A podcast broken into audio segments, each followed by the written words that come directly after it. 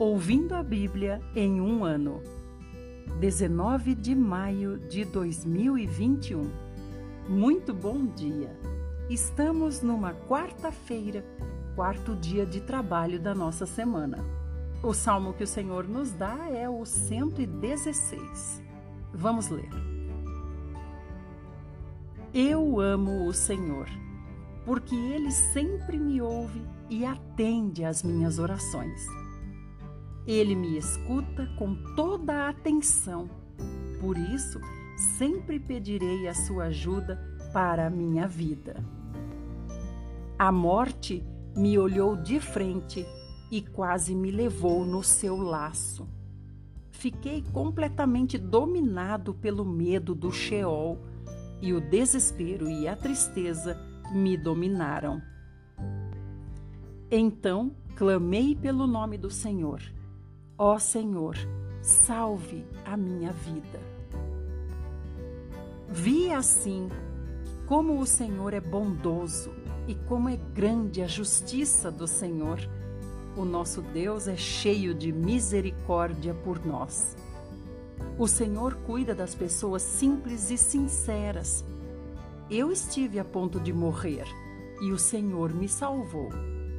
Agora minha alma pode ficar bem tranquila, porque o Senhor tem sido bom para mim. Pois o Senhor me livrou da morte e enxugou as minhas lágrimas de tristeza dos olhos. Não deixou os meus pés tropeçarem. Por isso, eu viverei bem perto do Senhor até o fim da minha vida. Ainda que tenha dito: Estou muito aflito, eu acreditei. Em pânico, eu disse: não se pode confiar em ninguém. E agora, como posso pagar ao Senhor as coisas boas que ele fez por mim? Tomarei o cálice da salvação e invocarei o nome do Senhor.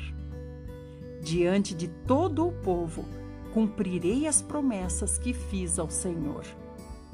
Para os fiéis, até a morte é bênção e vitória da parte do Senhor. Senhor, sou seu servo, sou seu servo, filho de sua serva. O Senhor quebrou as correntes que me prendiam. Eu o louvarei e oferecerei sacrifícios de gratidão e invocarei o nome do Senhor diante de todo o povo, cumprirei as promessas que fiz ao Senhor. Farei isso nos pátios do templo do Senhor, em Jerusalém. Aleluia. Agora nós vamos para Provérbios 15, 20 e 21. O filho sábio dá alegria a seu pai, mas o filho sem juízo despreza sua mãe. Um homem que se alegra com coisas sem valor mostra que é um tolo, mas o sábio se alega, alegra em praticar a justiça. Evangelho de João, capítulo 11. Havia um homem chamado Lázaro que estava doente. Ele era de Betânia, do povoado de Maria e de sua irmã Marta. Maria, sua irmã, era aquela que derramou o perfume caro nos pés de Jesus e depois enxugou os pés de Jesus com os seus cabelos. Por isso, as duas irmãs mandaram um recado para Jesus, dizendo assim: Senhor, o amigo que o Senhor ama está doente. Mas quando Jesus ouviu isso, disse: O propósito da doença de Lázaro não é a morte, mas a glória de Deus, para que o Filho de Deus seja glorificado por meio dessa doença. Jesus amava Marta, amava Maria e amava Lázaro. No entanto, Jesus ainda ficou mais dois dias onde ele estava. depois de receber notícias de que Lázaro estava doente. Só depois disso, Jesus disse aos discípulos: Vamos voltar para a Judéia. Porém, os discípulos disseram para Jesus: Mestre, apenas uns dias atrás os líderes judaicos tentaram apedrejar o Senhor lá na Judéia. E assim mesmo o Senhor quer voltar para lá? E Jesus respondeu: Há doze horas de luz do sol todos os dias, e durante cada hora do dia, um homem pode andar com segurança sem tropeçar. Só à noite é que há o perigo de tropeçar, por causa da escuridão. Depois Jesus disse: Nosso amigo Lázaro adormeceu, mas eu vou despertá-lo. Seus discípulos responderam: Senhor, se ele dorme, isto quer dizer que ele está bem. Eles pensavam que Jesus falava do repouso do sono, mas na verdade Jesus tinha falado da morte de Lázaro. Então Jesus disse claramente: Lázaro está morto. E por causa de vocês, alegro-me que eu não estivesse lá, porque isso vai ser mais uma oportunidade para que vocês creiam. Venham, vamos até Lázaro. Então Tomé, que era apelidado de Dídimo, disse aos outros discípulos: Vamos até lá para morrermos com o Mestre. Quando eles chegaram a Betânia, Disseram-lhes que Lázaro já estava no sepulcro havia quatro dias. Betânia ficava a cerca de três quilômetros de Jerusalém. E muitas pessoas vieram visitar e consolar Marta e Maria pela perda do irmão. Quando Marta recebeu a notícia de que Jesus estava chegando, foi ao encontro de Jesus Porém, Maria ficou em casa. Marta disse para Jesus: Se o Senhor estivesse aqui, meu irmão Lázaro não teria morrido. Porém, eu sei que mesmo assim, Deus lhe dará tudo o que o Senhor pedir a ele. E Jesus disse para Marta: O seu irmão vai ressuscitar. Sim, disse Marta, eu sei que ele vai ressuscitar no dia da ressurreição, no último dia. E Jesus, porém, disse: Eu sou a ressurreição, eu sou a vida. Todo aquele que crê em mim, mesmo que morra, viverá. E quem vive e crê em mim, não morrerá eternamente. Você crê nisto, Marta? Sim, Senhor, disse ela eu creio que o Senhor é o Cristo, o Filho de Deus que devia vir ao mundo. Nisto, ela deixou Jesus, voltou para casa e, chamando Maria separadamente, disse para Maria: O Mestre está aqui e quer falar com você, Maria. Então Maria levantou-se imediatamente e foi ao encontro de Jesus. Jesus tinha ficado fora do povoado, no lugar onde Marta havia se encontrado com ele. Quando os judeus que estavam na casa, procurando consolar Maria, viram que ela saiu depressa, pensaram que estivesse indo ao sepulcro de Lázaro para chorar. E eles a seguiram. Ao Maria chegar ao lugar onde Jesus estava e vendo Jesus, ela caiu aos pés de Jesus e disse: Se o Senhor estivesse aqui, meu irmão não teria morrido. Quando Jesus viu Maria chorar e os judeus também, ficou muito perturbado e comovido. Onde Lázaro está sepultado? Perguntou Jesus. E eles disseram: Venha ver, Senhor. E Jesus chorou.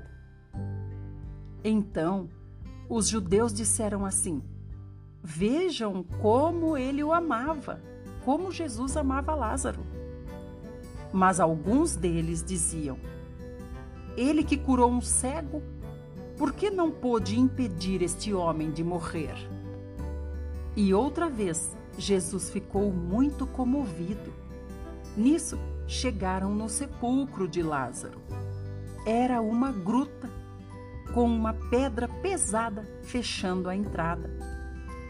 Tirem a pedra, disse Jesus.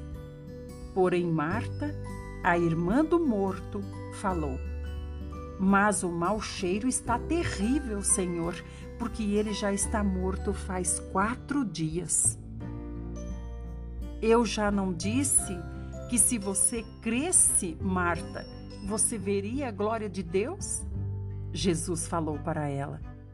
Então tiraram a pedra para um lado. Foi quando Jesus levantou os olhos ao céu e disse: Pai, graças dou ao Senhor, porque me ouviu. Eu sei que o Senhor sempre me ouve, mas eu disse isso por causa dessas pessoas que se encontram aqui, para que elas creiam que o Senhor me enviou a elas.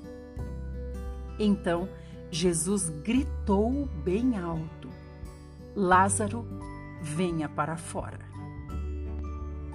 E Lázaro saiu, preso com faixas de linho nas mãos e nos pés, e com o rosto envolto num pano. Jesus disse: Desamarrem as faixas e deixem Lázaro ir. Assim, muitos dos judeus que estavam com Maria e viram isso acontecer creram em Jesus. Porém, alguns saíram, foram até os fariseus e contaram o que Jesus tinha feito. Essa é a nossa primeira porção. Agora nós vamos para o Velho Testamento.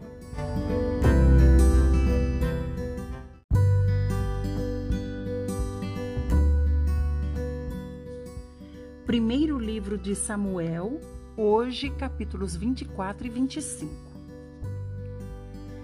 Depois que Saul voltou de sua batalha contra os filisteus, disseram a ele que Davi tinha ido para o deserto de Engedi. Então Saul reuniu três mil dos melhores soldados de todo Israel e foi à procura de Davi entre as rochas das cabras selvagens. No lugar onde a estrada passava por alguns currais de ovelhas, Saul entrou numa caverna para fazer as suas necessidades. Acontece que Davi e seus homens estavam escondidos nessa caverna. Agora chegou a sua vez. Os homens de Davi disseram para ele em voz baixa: Este é o dia a respeito do qual o Senhor falou quando disse: certamente vou entregar o seu inimigo nas suas mãos. Faça com ele o que você bem entender. Então Davi foi com todo o cuidado e com toda a calma cortou a barra do manto de Saul. Mas depois de fazer isso, a consciência de Davi começou a atormentá-lo por ter cortado a, ba a barra do manto de Saul. Eu não devia ter feito isso, disse Davi aos seus homens.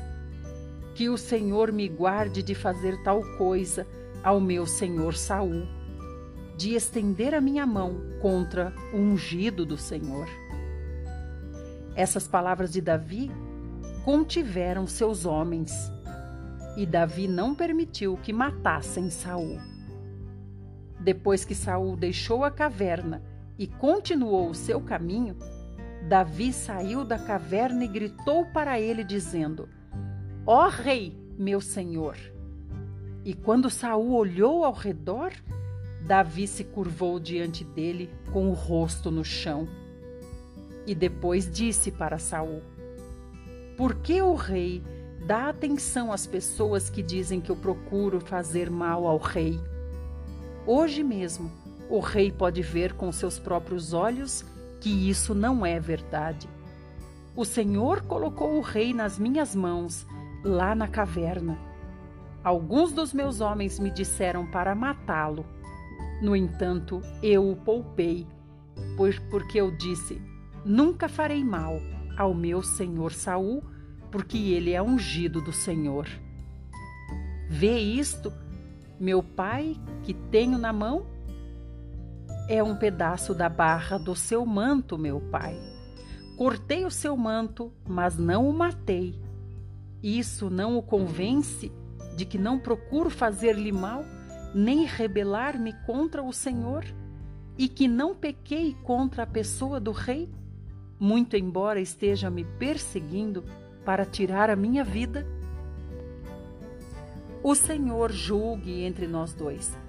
Talvez ele o castigue pelo mal que o Senhor procura me fazer porém eu nunca farei mal ao rei.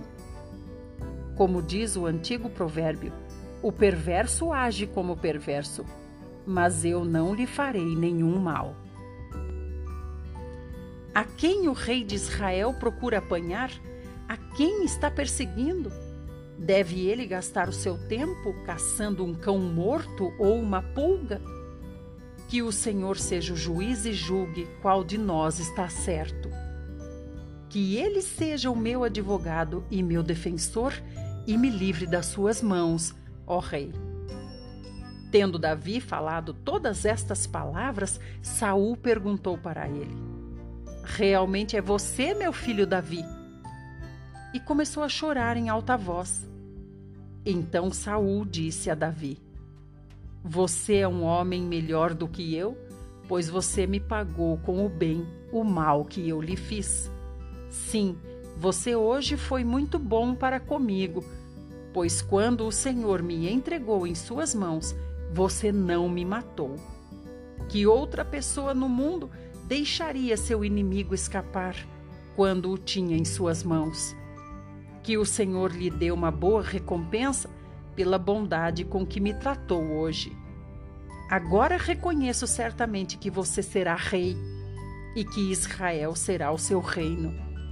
Jure-me pelo Senhor que, quando isso acontecer, você não matará a minha família, nem fará desaparecer o meu nome da família de meu pai. Então Davi prometeu que assim seria. Saul voltou para sua casa, mas Davi e seus homens foram para a fortaleza. Pouco tempo depois, Samuel morreu e todo Israel se reuniu e todos choraram a morte de Samuel. Ele foi sepultado no túmulo de sua família em Ramá. Nesse meio tempo, Davi desceu para o deserto de Maom. Certo homem muito rico de Maom tinha seus bens na cidade de Carmelo. Esse homem possuía mil cabras e três mil ovelhas, as quais ele estava tosqueando em Carmelo. O nome desse homem era Nabal.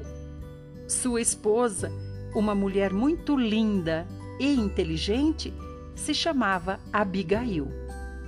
Mas o seu marido, Nabal, que era da família de Caleb, era grosseiro e mau, um sujeito difícil de lidar.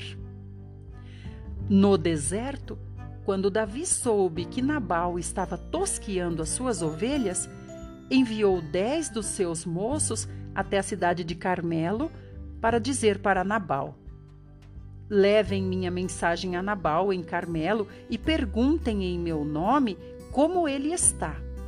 E digam para ele: Paz seja com o Senhor e a sua família, Nabal.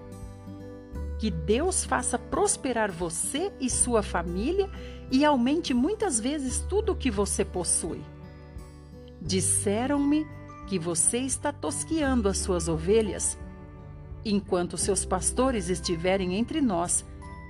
Estiveram entre nós? Nunca fizemos mal aos seus pastores, Nabal, nem tiramos coisa alguma dos seus pastores durante todo o tempo em que estiveram no Carmelo. Pergunte aos seus moços e eles lhe dirão que se isto é verdade ou não. Agora Enviei meus homens para pedir que você nos faça uma pequena contribuição, pois chegamos em uma época de festas. Por favor, dê a nós os seus servos e ao seu filho Davi qualquer coisa que tiver à mão. Os moços foram e deram o recado de Davi a Nabal e esperaram pela resposta de Nabal. Quem é esse tal Davi? Perguntou Nabal. Quem esse filho de Jessé pensa que é? Hoje em dia há tantos empregados que fogem dos seus empregadores. Por que deveria eu pegar meu pão e minha água e a carne dos animais que abati para os meus trabalhadores e dar a um bando de homens que não sei de onde vêm? Então os mensageiros de Davi voltaram e contaram para Davi o que Nabal tinha falado. Peguem suas espadas, foi a resposta de Davi, enquanto ele enfiava sua espada na bainha. Cerca de quatrocentos homens partiram com Davi e duzentos ficaram para guardar as bagagens. Nesse meio tempo, um dos servos de Nabal foi procurar Abigail, mulher de Nabal, e disse para ela: Davi enviou mensageiros do deserto para saudar o nosso senhor Nabal, mas ele insultou os homens e os expulsou daqui. Porém, os homens de Davi foram muito bons para conosco e nunca nos fizeram mal algum. Para dizer a verdade, dia e noite eles foram como um muro de proteção para nós e para as ovelhas, e nada foi tirado de nós durante todo o tempo em que estiveram ao nosso lado. Seria bom levar isso em consideração e tomar providências o quanto antes, pois vai haver problema para nosso senhor Nabal e sua família. Ele é um homem tão mau que ninguém consegue conversar com ele, Nabal.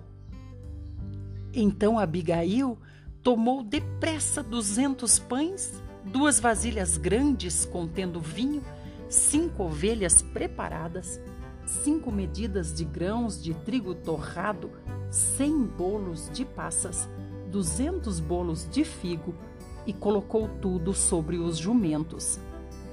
Vocês seguem na frente, Abigail disse aos seus moços, e eu sigo logo atrás. Porém, não contou para seu marido Nabal o que estava fazendo. Quando Abigail descia a estrada, montada num jumento, viu Davi, que já estava a caminho com seus homens, e ela foi se encontrar com ele. Davi tinha falado: Tivemos bastante trabalho para ajudar esse homem, Nabal. Protegemos os rebanhos dele no deserto, de tal maneira que nada se perdeu, nada foi roubado. No entanto, ele paga com o mal o bem que fizemos a ele. E ainda por cima nos insulta. Que Deus me castigue e o faça com severidade, se até amanhã ao amanhecer ficar vivo ainda que seja um só dos homens que pertencem a Nabal. Quando Abigail viu Davi, desceu depressa do seu animal e se curvou com o rosto em terra diante de Davi.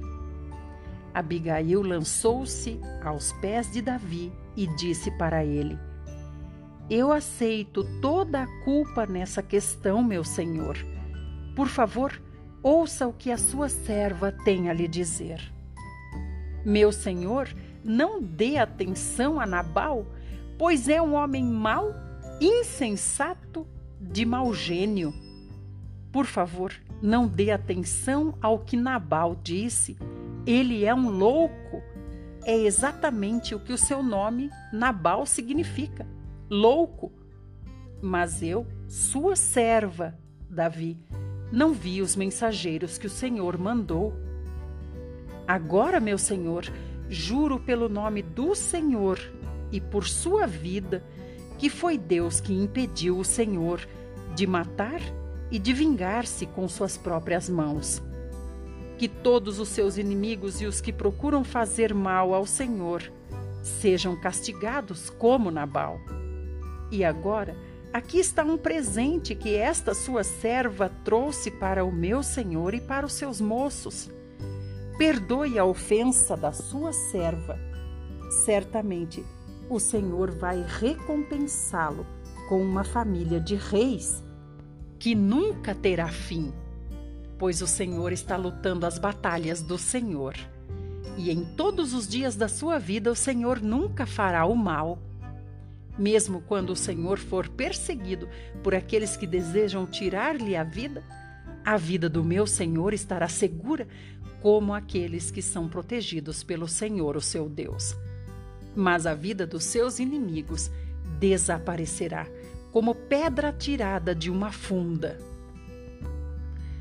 Quando o Senhor tiver feito todo o bem que lhe prometeu, e o Senhor já estiver reinando sobre Israel, meu senhor não vai querer estar com a consciência pesada de ter derramado sangue desnecessariamente, nem de ter feito justiça com suas próprias mãos. E quando o Senhor tiver feito todas essas grandes coisas para o meu Senhor, por favor, lembre-se da sua serva. E Davi respondeu para Abigail: Bendito seja o Senhor, o Deus de Israel, que hoje enviou você, Abigail, ao meu encontro. Graças a Deus pelo seu bom juízo e conselho. Que você seja abençoada por me impedir de matar esse homem e de vingar-me com as minhas próprias mãos. Pois juro pelo Senhor, o Deus de Israel, que você me impediu de fazer o mal. Que se você não tivesse vindo depressa ao meu encontro, nenhum dos homens de Nabal estaria vivo amanhã pela manhã. Então Davi aceitou os presentes que ela trouxe e disse: Vá para casa em paz, eu atenderei ao seu pedido. Quando Abigail chegou em casa, viu que Nabal estava promovendo uma grande festa, como uma festa de um rei. Como ele estava alegre e bêbado, ela resolveu não contar nada sobre o encontro que teve com Davi, mas esperou até a manhã seguinte. Pela manhã, Nabal já não estava mais bêbado, e quando a esposa lhe contou o que havia acontecido, ele sentiu o seu coração amortecer e ficou paralisado, como se o coração dentro dele se transformasse numa pedra. Passados uns dez dias, Nabal morreu porque o Senhor o matou. Quando Davi ouviu dizer que Nabal estava morto, exclamou: Louvado seja o Senhor que deu a Nabal o que ele merecia por ter me tratado com desprezo. O Senhor livrou o seu servo de fazer o mal e fez com que a maldade de Nabal caísse sobre a sua própria cabeça. Então Davi mandou logo mensageiros até Abigail para pedir a ela que se casasse com ele. Quando os mensageiros chegaram ao Carmelo, disseram a Abigail: Davi nos mandou buscá-la para que se torne esposa dele.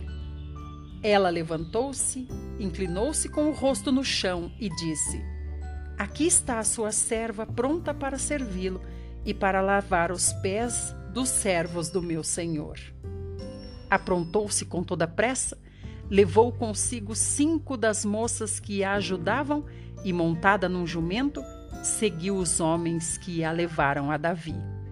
E assim ela se tornou esposa de Davi. Davi também casou-se com Ainoã de Jezreel, e ambas mulheres foram as suas mulheres. Nesse meio tempo, Saul tinha dado a sua filha Mical, mulher de Davi, a um homem de Galim, por nome de Pautiel, filho de Laís. Muito obrigada por ouvir. Quero convidar você a participar das gravações desses áudios. As gravações acontecem no YouTube todos os dias às seis e meia da manhã. É só você procurar por Idelma Ferreira com H no YouTube e assim nós aprendemos muito mais juntos lá. Até amanhã.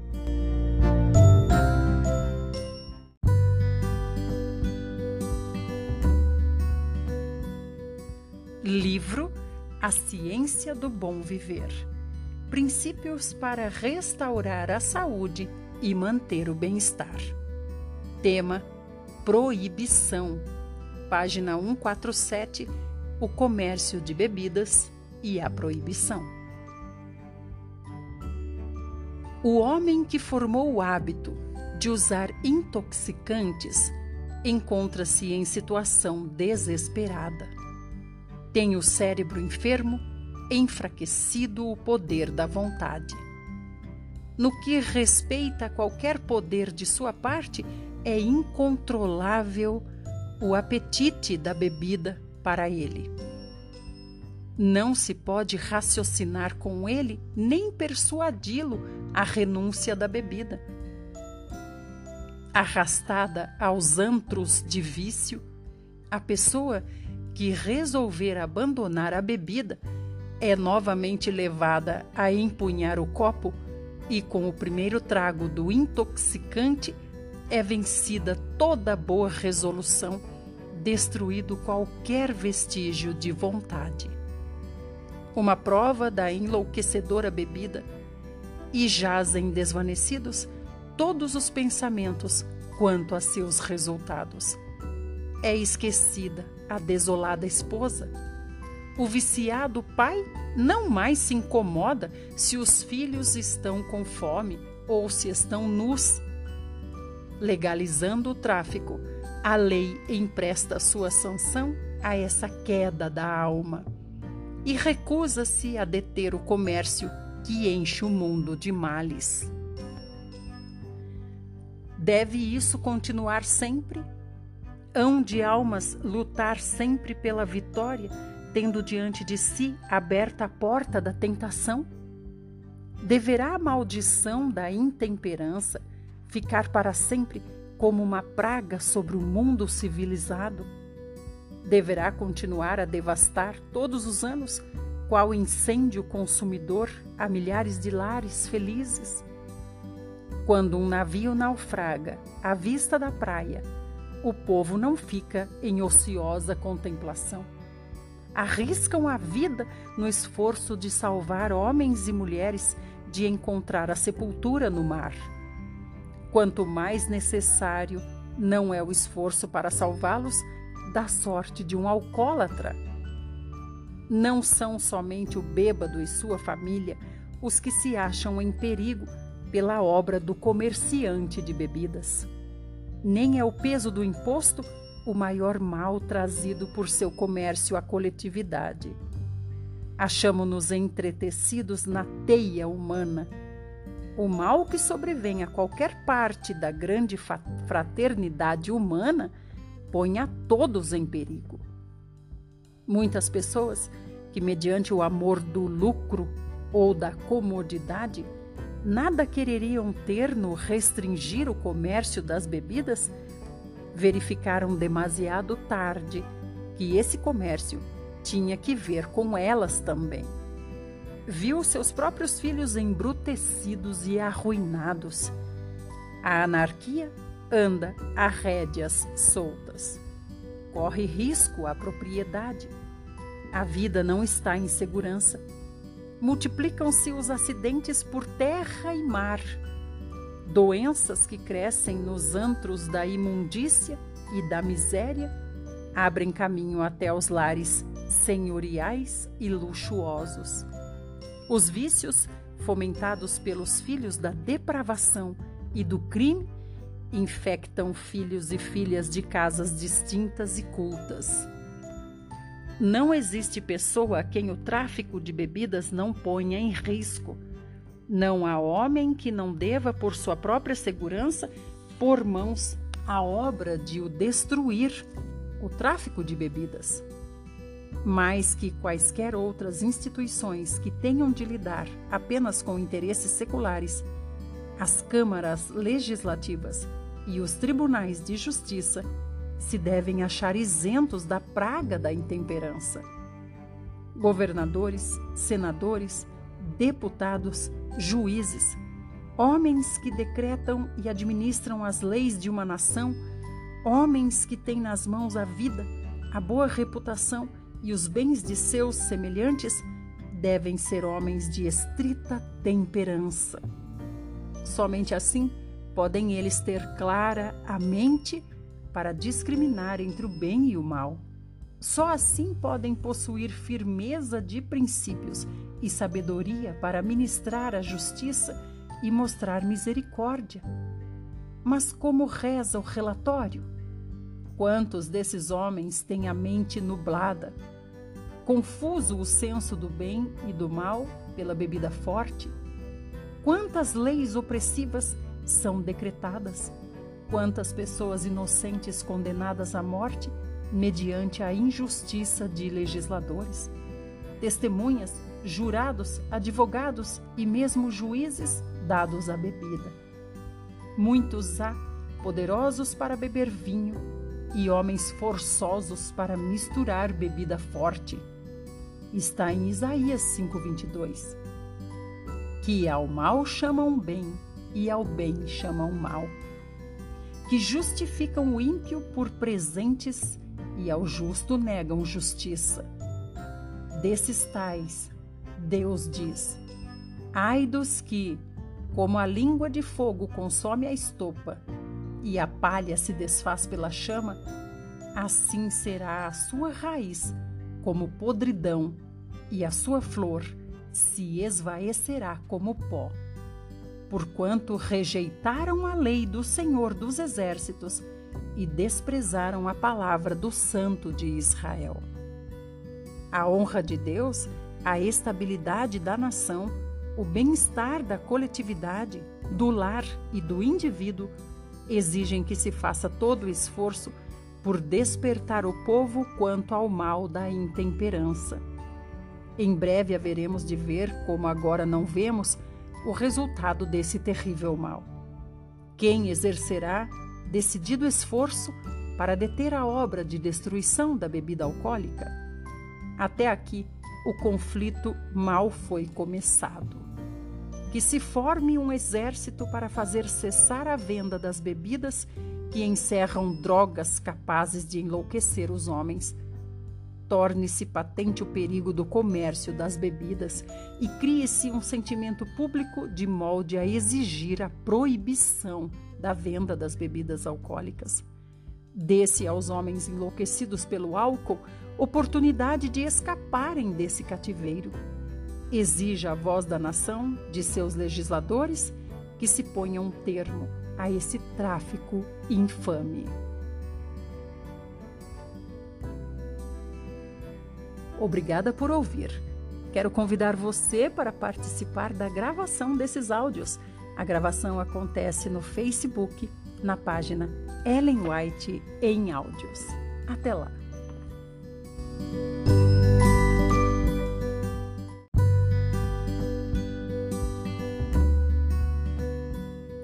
Livro Lições para o Viver Cristão. Tema: Se somos humildes e obedientes, a mão governamental de Deus é removida no tempo oportuno. Página 250 O perdão governamental. Se cairmos na mão governamental de Deus por qualquer motivo, grande ou pequeno, a última coisa a fazer é nos rebelar. Rebelião é tolice. Há apenas um princípio que pode nos guiar quando caímos na mão de Deus, isto é, humilhar-nos debaixo dessa mão. Se verdadeiramente nos humilharmos debaixo da mão de Deus, Deus nos aliviará e nos libertará no tempo oportuno. Quando considerar que as circunstâncias já fizeram o que tinham de fazer, Deus nos liberará novamente. Gostaria de chamar a atenção às palavras em tempo oportuno. Em 1 Pedro 5,6, nós lemos assim: Humilhai-vos, portanto, sob a poderosa mão de Deus, para que ele, em tempo oportuno vos exalte. A ênfase aqui está em tempo oportuno. Deus nos abrirá um caminho em tempo oportuno. Ele nos conduzirá por um caminho reto em tempo oportuno. Em tempo oportuno, ele nos liberará. E em tempo oportuno, Deus nos exaltará. A mão poderosa de Deus nesse versículo se refere especificamente à disciplina. A mão de Deus aqui não é para nossa proteção. Se fosse para nossa proteção, o versículo diria assim: o braço eterno de Deus. Aqui somos os que se humilham sob a mão poderosa de Deus. Não conseguimos livrar-nos de tal mão, a mão poderosa de Deus. Não podemos resistir a essa mão. Mas devemos aprender a nos humilhar debaixo da mão poderosa de Deus e dizer: Senhor, eu quero obedecer. Não vou resistir ao Senhor. Não importa aonde o Senhor me coloque, eu não vou resistir. Aceito tudo e aceito o Senhor de boa vontade. Não tenho nada a dizer a respeito da maneira com que o Senhor está me tratando. Quero obedecer a tua palavra, Senhor. Não importa quanto tempo o Senhor me mantenha nessa situação eu quero obedecer ao Senhor. Então, nós vamos ver que há um tempo oportuno. Não sabemos a extensão desse tempo, mas em certo momento o Senhor nos liberará e moverá a igreja a orar por nós e nos libertar que todos nós conheçamos o governo de Deus desde o início. Muitos problemas ocorrem porque as pessoas desconhecem o governo de Deus. Espero que os filhos de Deus conheçam o governo de Deus a partir do primeiro dia, do primeiro ano da sua vida cristã. Se isso acontecer, poderão avançar de maneira muito adequada. Quero convidar você para participar das lives onde nós gravamos esses áudios dos livros de Watchman Nee. Procure por Watchman Nee no Instagram e às 6 horas da manhã nós nos encontramos lá.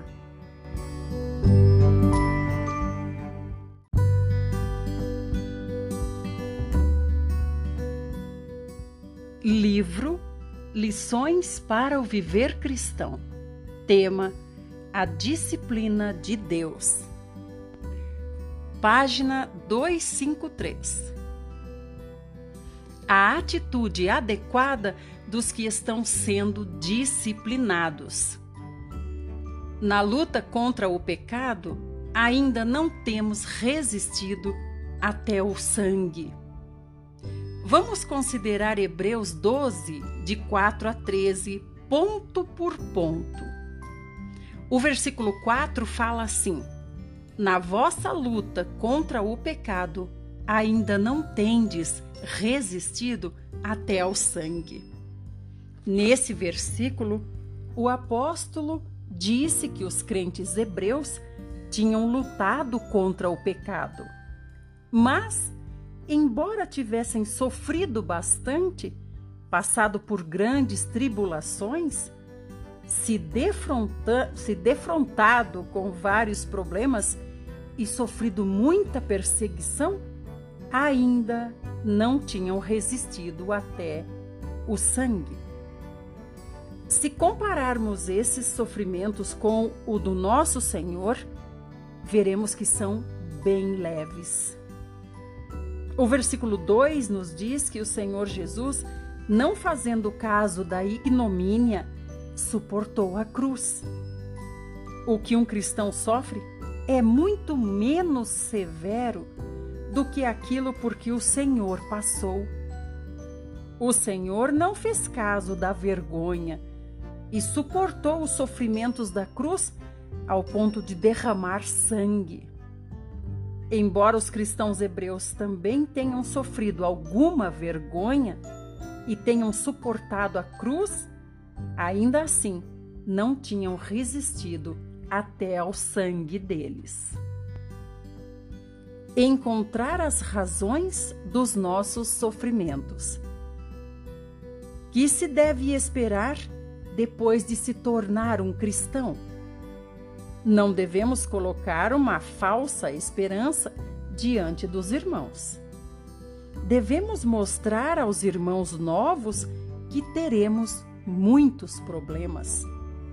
Contudo, o objetivo e a intenção de Deus estão por trás de todos esses problemas. Podemos esperar muitos sofrimentos e tribulações. Mas qual é o propósito e o significado por trás de todos esses sofrimentos e tribulações? A menos que o Senhor nos conceda o privilégio de sermos mártires, provavelmente não teremos a oportunidade de resistir e lutar contra o pecado até ao sangue. Mas, mesmo que não seja uma resistência até ao sangue, de qualquer forma estamos resistindo. Por que essas coisas nos acontecem? Não desmaiar e não menosprezar.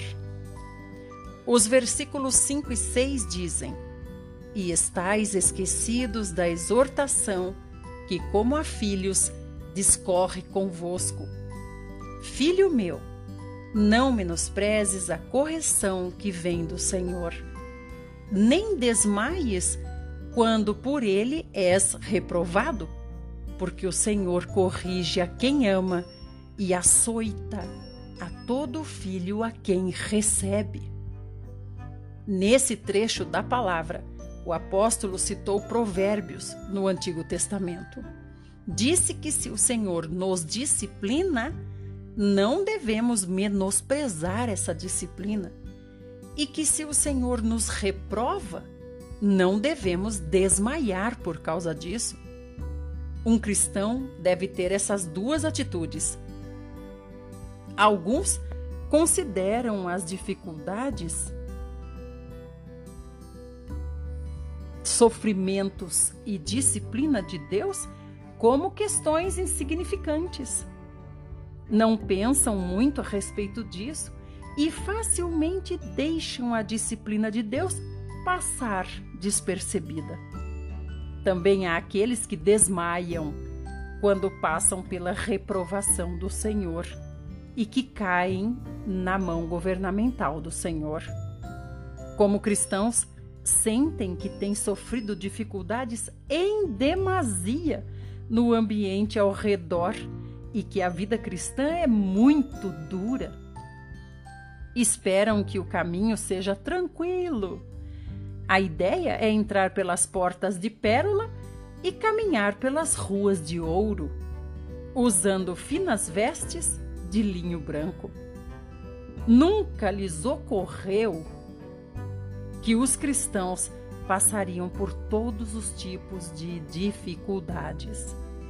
Não estão preparados para ser cristãos em tais circunstâncias de dificuldades.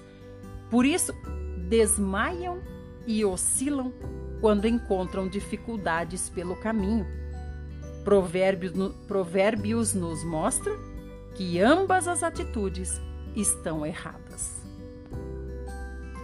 Muito obrigada por ouvir. Convido você para participar das lives onde são gravados os áudios desse livro. As lives acontecem no Instagram. É só procurar por Watchman Me e participar. Todos os dias tem às 6 horas da manhã. Até lá!